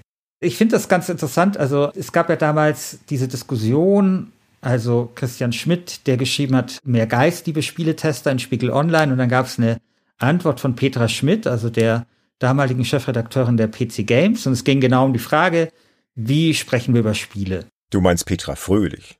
Peter Fröhlich, mein Gott, Genau. sorry, ja. Macht nichts. Und Peter Fröhlich hat damals sowas geschrieben, so, ja, dass quasi das Computerspiel unterscheidet sich von der Musik zum Beispiel durch das Feature. Und das Feature, ich glaube, die Formulierung war durchdringt und umgibt uns. Das war so ein bisschen esoterisch. Aber ich finde, dass sie da, ich finde, dass sie da einen Punkt hat. Ich finde allerdings, dass der Punkt eher dazu führt, dass Spiele nicht besser werden. Dieser ganze Feature Creep kommt nur aus dem ganzen Testwertungskasten Bullshit. Genauso wie mit dieser Spielzeit-Scheiße, also das Strecken von Spielen und so kommt auch nur daher, weil Spiele irgendwann darauf optimiert worden sind, weil das plötzlich so ein Riesenthema war, dass es lang sein muss und so. Und das ist, glaube ich, eher so mein Problem, was ich habe. Also ich habe kein Problem damit, wenn eine Wertung drunter steht. Ich habe ein Problem damit, wenn quasi Features so glorifiziert werden und so Eingang finden in solche Wertungen und in die Wertungskästen, dass plötzlich darauf optimiert werden muss im Game Design. Und ich finde zum Beispiel, dass Civilization das Neueste kein gutes Spiel ist, aufgrund dieses Feature Creeps. Also ich muss das Gefühl haben als Spieler, dass das, was ich tue, dort bedeutsam ist. Und wenn plötzlich alles, was ich tue, irgendeinen Effekt hat, dann kann ich auch gleich gar nichts tun. Ne? Und das ist etwas, was ich so, ja, das, was ich daran kritisieren würde. Aber hey, eine, eine 89 drunter zu schreiben, ist doch voll okay. Passt super zur nächsten Formulierung. Schiffers Spielebude auf Instagram. Ach so, ja. Ich habe mal angefangen auf Instagram das nächste nur, nur mit überschaubarem Erfolg gesegnete Projekt zu starten, nämlich Spielebesprechungen auf Instagram. Ich habe das ganze Schiff als Spielebude genannt und mir folgen dort aus irgendwelchen abstrusen Gründen 700 Leute. Ich folge dir auch. Und ich Ah, okay. lese es gerne. Ich lese es wirklich gerne. Okay, und ich mache da halt so Instant-Spielebesprechungen. Einmal umrühren, fertig. und nenne mich da der Franz Josef Wagner der Spielebesprechungen. Der Instant-Spielebesprechung. Genau, und ich meine, Instagram hat eine Zeichenzahlbegrenzung von 1200 Zeichen. Das ist nicht so viel. Und ja, da bespreche ich das, dann gibt's eine Wertung und ab geht die Luzi. Klingt so wie ein Viertelseiter bis Sechstelseiter in einem Magazin Genau. ungefähr, diese 1200 Zeichen, ja. Ich schau mal auf die Uhr. Wir haben noch ein paar Minuten. Hättest du vielleicht Lust, ganz schnell mal deine aktuelle Review zu Resident Evil Village uns vorzutragen? Ja, das kann ich machen. Die würde tatsächlich aufgrund des Four-Player-Vergleichs jetzt auch sehr gut reinpassen. Ja, ja, genau. So, nimm das, Jörg Luibel. Das würde mich sehr freuen, wenn du die mal vorlesen könntest. Okay, also. Also eines ist schon mal klar. In dem Dorf, in dem das Horrorspiel Resident Evil Village spielt, will man nicht tot überm Zaun hängen. Die Vogelscheuche flattert unheimlich im Wind, von den Bäumen hängen abgetrennte Schweineköpfe und die windschiefen Holzhäuser wirken morscher als die Abwehr von Schalke 04. tot überm Zaun hängen, das möchte man hier vor allem aber deswegen nicht, weil hier so ziemlich alle anderen tot sind. Oder genauer, untot. Viele der zombie-ähnlichen Kreaturen tragen übrigens Bart. Sie wirken dann wie Hipster-Zombies, fast so, als hätte man die Mitglieder einer Indie-Band auf einem verfluchten Indianerfriedhof vergraben und erst Jahrzehnte später wieder ausgebuddelt.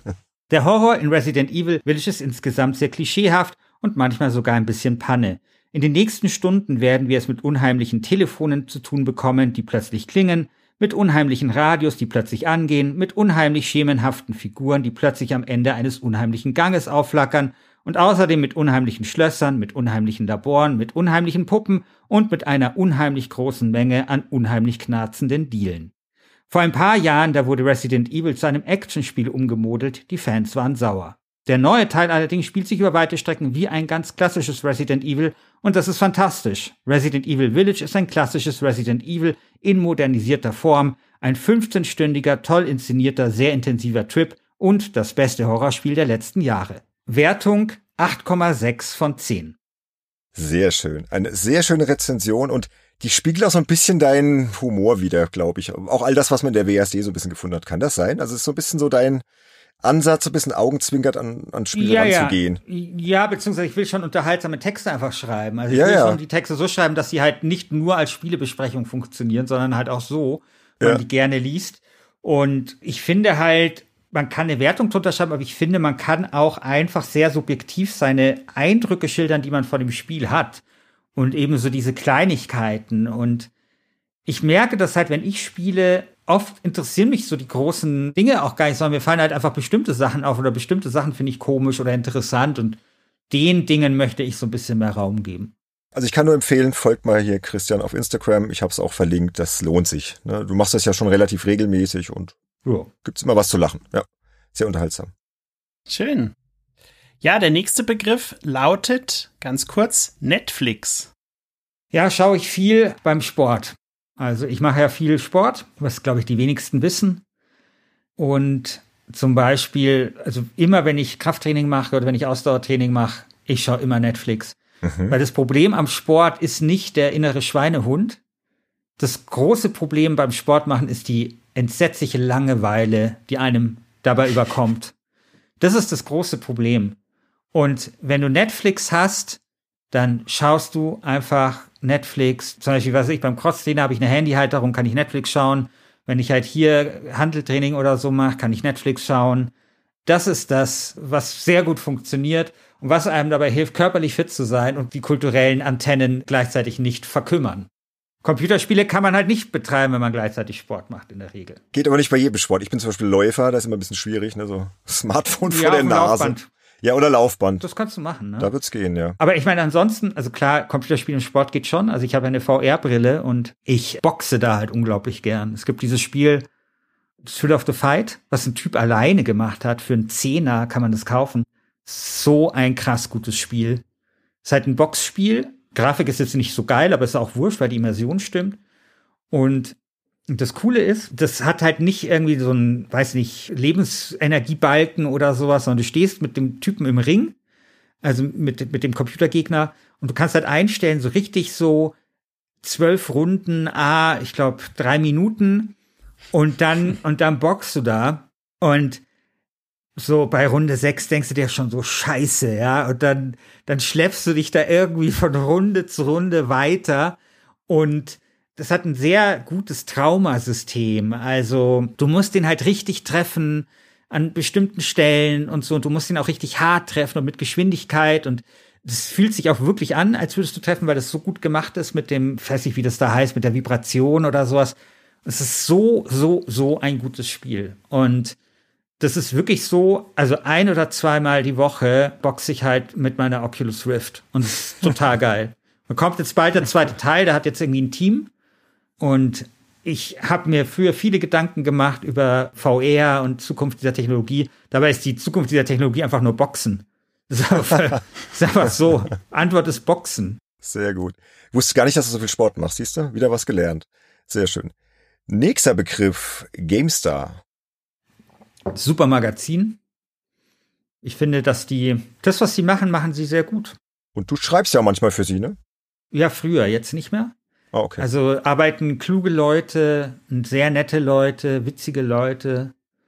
Das musst du schon schaffen. Also so ein Magazin bei dem Medienwandel und sowas, also dass sich das selbst neu erfindet, dass du da Geld reinholst über die Bezahlschranke und dass du das alles hinbekommst. Ja, also ist schon, ist gut. Gutes Stichwort, mache ich doch direkt mal Werbung, so Thema Bezahlschranke. Es gibt bald bei uns eine Folge über die GameStar und vor allem über die Jahre, nachdem sie erfunden wurde, so die ersten sechs, sieben Jahre unter Jörg Langer. Da haben wir nämlich den Jörg zu Gast gehabt und der erzählt da in zwei Stunden so ziemlich alles, was man über GameStar wissen muss. Wie das Magazin entstanden ist, was da alles passiert ist, die ganzen Hintergründe, lauter verrückte Geschichten und lohnt sich, kann ich nur darauf hinweisen. So, was haben wir noch, Sönke? Ja, vorletzter Begriff, Bayerischer Rundfunk. Ja, äh, berufliche Heimat und das Beste, was mir passiert ist. Fast in meinem Leben. Also, ich meine, ich komme aus einer Arbeiterfamilie, da wird man halt normalerweise nicht Journalist und ich bin dann durch Zufall, weil irgendwie, ich war beim Uniradio und so, da wollte ich dann eine Hospitanz machen beim BR und dann Da war das so ein offenes Bewerbungsverfahren mit so sieben Leuten und dann wurden da alle genommen, außer ich.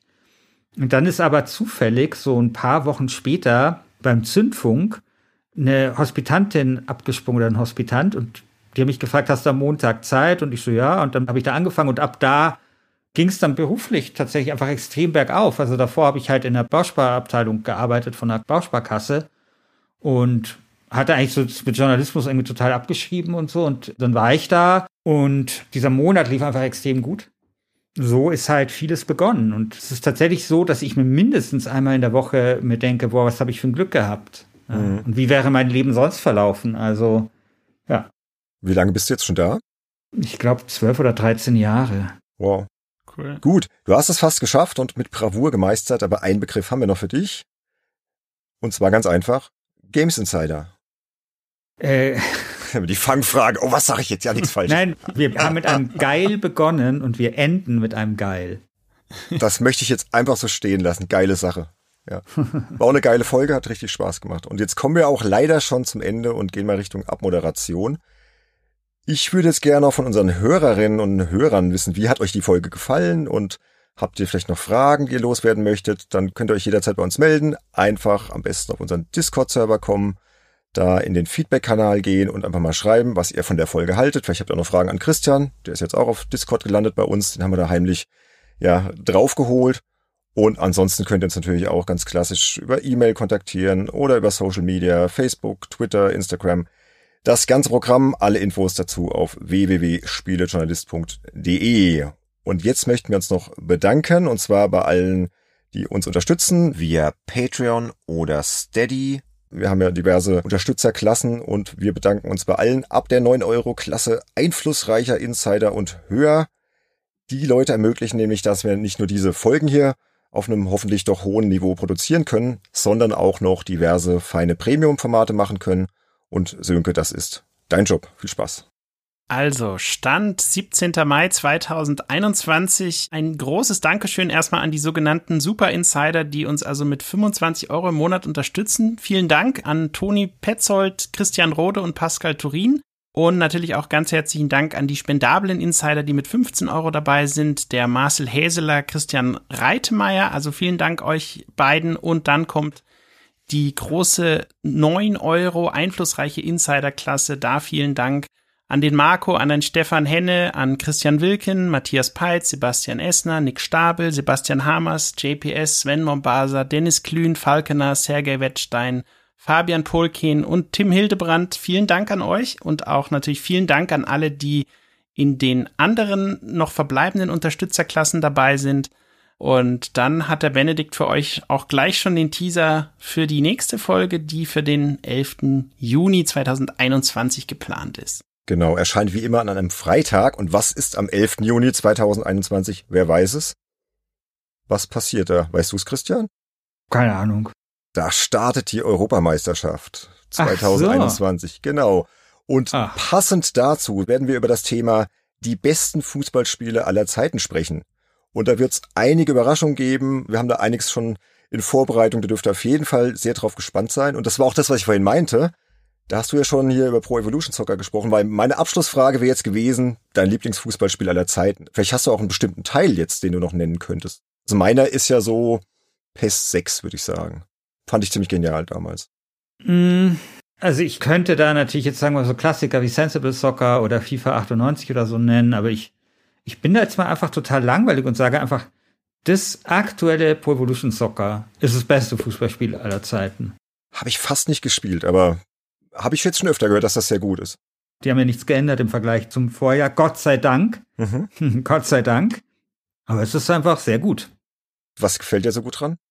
Also bei Pro Evolution Soccer hat mir natürlich immer gefallen, dass da halt so richtig schöne Kacktore fallen. Ne? Also dieses, also du kannst bei Pro Evo einfach mal draufhauen und gucken, was passiert.